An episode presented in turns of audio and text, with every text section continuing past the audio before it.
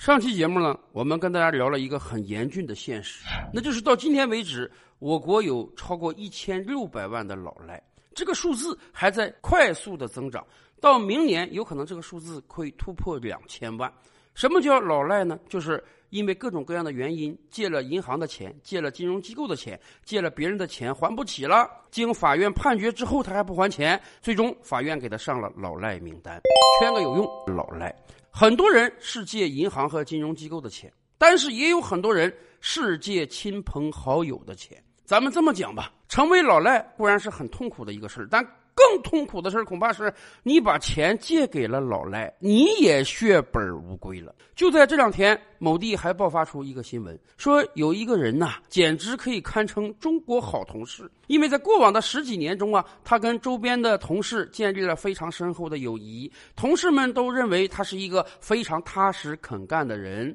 在最近一段时间以来呢，他用各种各样的理由跟身边的同事借钱，跟你借三万，跟我借五万，跟他借八万。同事们都觉得我跟他都认识这么多年了，知根知底儿，知道他是个踏实的人。人家可能真的哎，临时有了困难，借的钱数呢看起来也不是特别多，那就帮人家解一下燃眉之急吧。结果这个人在最近两天突然消失了。同事们互相一打听起来，才知道，哎呀，他林林总总一共跟身边的同事借了超过两百万，然后这个人就消失不见了，这可怎么整啊？自己这个借款还要得回来吗？甚至有人说啊，如果这个人真把这个钱挥霍掉了，或者投资失败了，甚至赌博输掉了，那么即便你今天把这个人找到，你又能奈他何？你把他起诉到法院中去，法院倒是会判他赔你们这些钱，但很显然他赔得起吗？他会变成一个新老赖，但是会有十几二十个同事的借款血本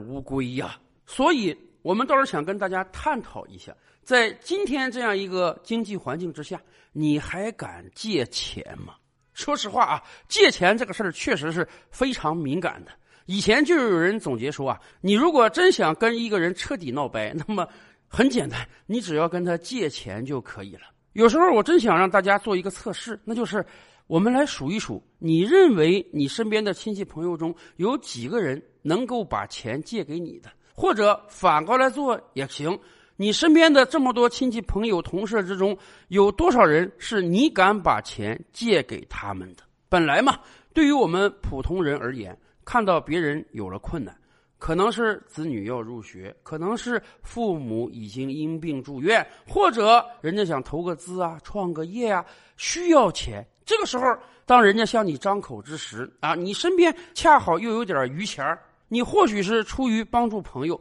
你或许是出于多赚他几个利息，你给人家解了燃眉之急，把钱借给人家了。但是很有可能从此你这个钱就彻底血本无归了，因为到目前为止，我国真的有着接近两千万的老赖啊！这些老赖通通都是资不抵债，借了别人的钱而还不起的人。也就是说，我们人群中大概每六十到八十个人中就有一个人是老赖，这个比率已经是相当高的了。那么，在这样一个状态下，你还敢把钱借给别人吗？或者反过来说，如果真的有人跟你借钱，你准备怎么拒绝他呢？我们倒是可以跟大家探讨几个方法。首先，第一，我觉得一定得问清用途吧。既然是人家跟你张口借钱，那么你问一问他的用途，我觉得相对还是比较合理的。首先，我们要帮大家排除掉一点，那就是拉你投资。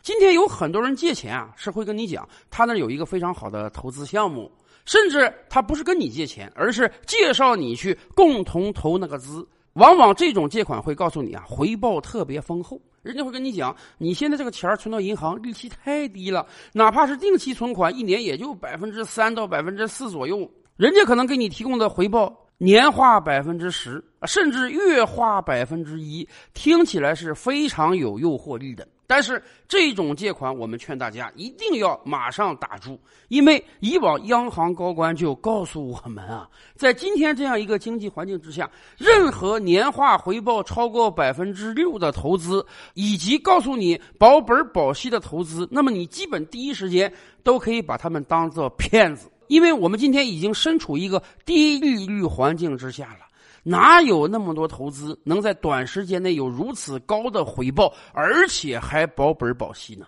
一般这种投资，大部分都是你看上人家的利息了，而人家看上你的本金了。所以，如果有人找你借钱，你一定要第一时间问清楚他这个钱到底是干什么用的，千万不要因为看中人家的高利息而把自己的本金损失掉。当然，还有人会跟你讲，人家拿你这个钱啊，并不是去搞投资，可能是买房差点钱，子女入学差点钱，或者临时有一个资金周转，跟你借的钱也不多啊，少则三千五千，多则三万五万。你们关系又不错，你感觉啊拉不下这个脸来，可能一不谨慎就把钱借了，这怎么办呢？哎，我们可以给大家一个建议，你完全可以告诉他呀，在当代中国，没有什么事儿比借钱最容易的了。而且完全没有必要跟身边人、跟亲戚、朋友、同事张口，因为我们有各种各样的借贷平台。你可以建议他到银行去办一张信用卡，信用卡是可以提现的，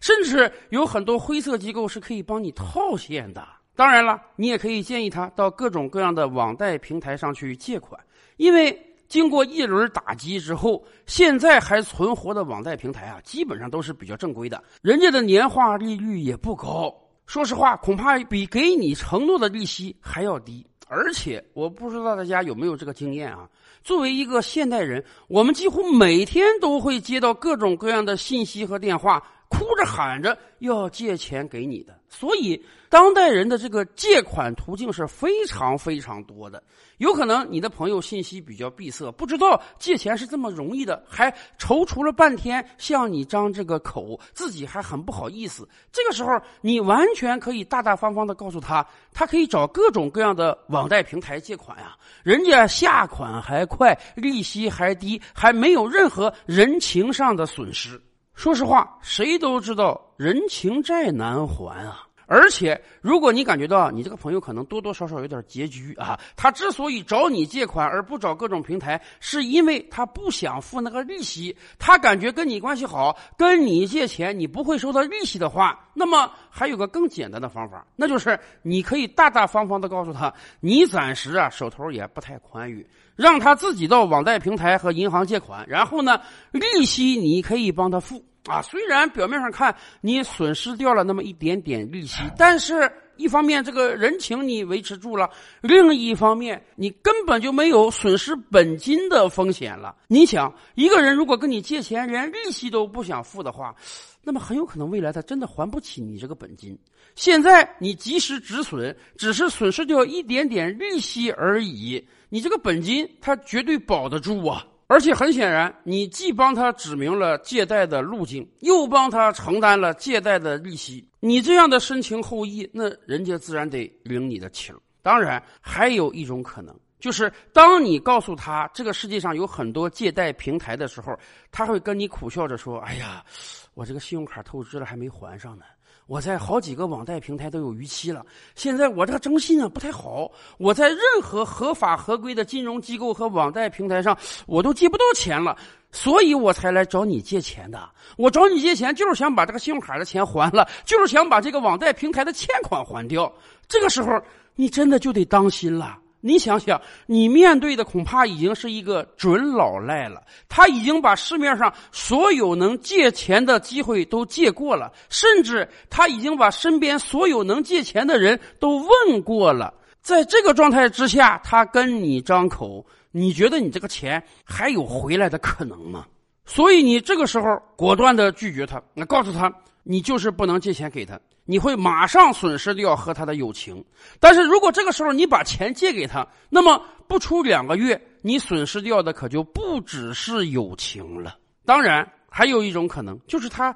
借钱实在太着急了。他可能征信良好，没有从任何一家网贷平台上借过钱，甚至连信用卡都没有啊。他就是感觉不相信这些机构，而且到这些机构去办贷款，恐怕也得周折几天、一周的时间。而他现在呢，又非常着急，所以呢，他非要你在一两天之内把钱借给他。好吧，既然你感觉他的信用是很良好的，他也确实没有跟别人借过钱，你感觉这个钱敢借，这个时候我们建议你至少有两件事要做。首先，第一，你要清楚明确的问问他借钱是干什么。有的人是一时头昏脑热，他借你的钱去投资啊，到时候他血本无归，那也就是你血本无归。还有的人呢，可能是急于创业，感觉到遇上了一个好机会，只要把这个钱砸下去，人生就此改变了。这个时候，你一定要准确的了解他用钱的目的，而且你要帮他分析一下，他这个钱花出去了，到底能不能有这样的效果？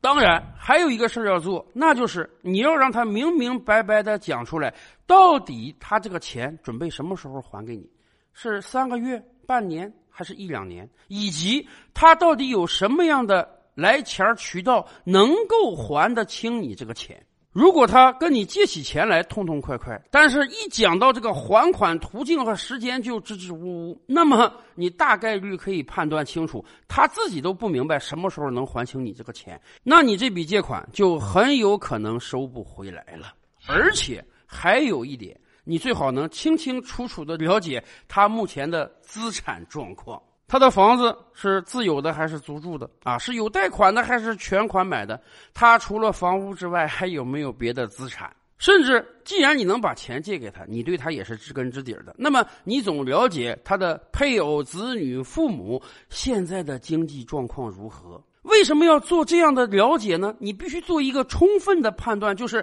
当他还不起钱的时候。你能不能通过别的途径帮助他把钱找出来还给你？今天我们这一千六百万老赖都处于一个什么状态？都处于严重的资不抵债的状态。他们也承认我欠钱了，他们也想还钱，但是他们没有钱。他们的所有资产要么被变卖了，要么被查扣了，无法还钱。所以你跟老赖打官司，纯粹白花钱，诉讼费都得你自己掏。你最后拿到的只是一纸空文的判决而已。法院是判他要还钱，法官也把他列到了黑名单之中。但是由于他没有资产，他恐怕一辈子都还不起你钱。即便他在未来的若干年每个月都辛辛苦苦的打工，但是他赚到的钱恐怕只够他养家糊口而已，他没有额外的钱还给你。所以，当你借钱给一个人的时候，既然你决定把钱借出去了。那你就一定要清清楚楚、彻彻底底的了解一下